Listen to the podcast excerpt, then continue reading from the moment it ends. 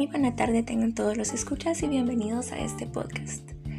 Hoy estaré hablando acerca del compromiso del empleado y su identificación con la cultura organizacional. Bien, los empleados comprometidos son aquellos que sienten una conexión emocional hacia la empresa y esta conexión es la que influye en su comportamiento, en el empeño que ponen en su trabajo y en su nivel de productividad eh, también esto significa que les entusiasma su trabajo y están comprometidos con los valores y las metas de organización.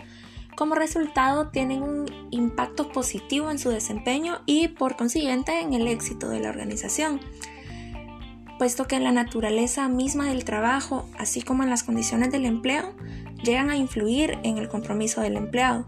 Los valores son la esencia de este y los mismos valores son los que tienen que formar la cultura de la organización. Y esta cultura se refiere a todas las creencias, los valores y los comportamientos que determinan como tal eh, la manera en la que los empleados y la gerencia de una empresa interactúan y manejan las transacciones que no están relacionadas al negocio. Es decir, no es nada técnico, no es nada financiero. Y frecuentemente esta implica y se desarrolla orgánicamente con el tiempo, acumulando las características de las personas que son contratadas por la empresa.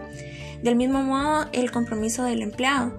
Una cultura organizacional saludable es un componente esencial en el éxito o el fracaso de cualquier empresa. En una cultura saludable, los empleados se ven como parte de un equipo y les satisface ayudar al éxito de la empresa. Cuando los empleados sienten que están contribuyendo a un esfuerzo grupal exitoso, es probable que su nivel de compromiso y productividad y por tanto la calidad de los productos y servicios de la empresa mejoren. En contraste, los empleados en una cultura no saludable eh, tienden a verse como individuos y como entes separados de la compañía y se enfocan en sus propias necesidades, solo realizan las tareas más básicas de su trabajo y su principal motivación o quizá la única motivación es recibir el cheque a final de mes.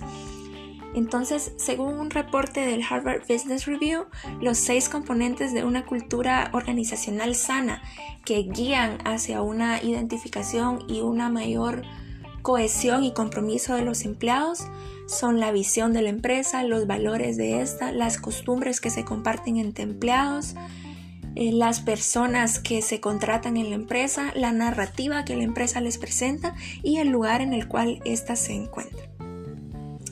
Muchas gracias por su atención y espero este tema haya sido de su agrado.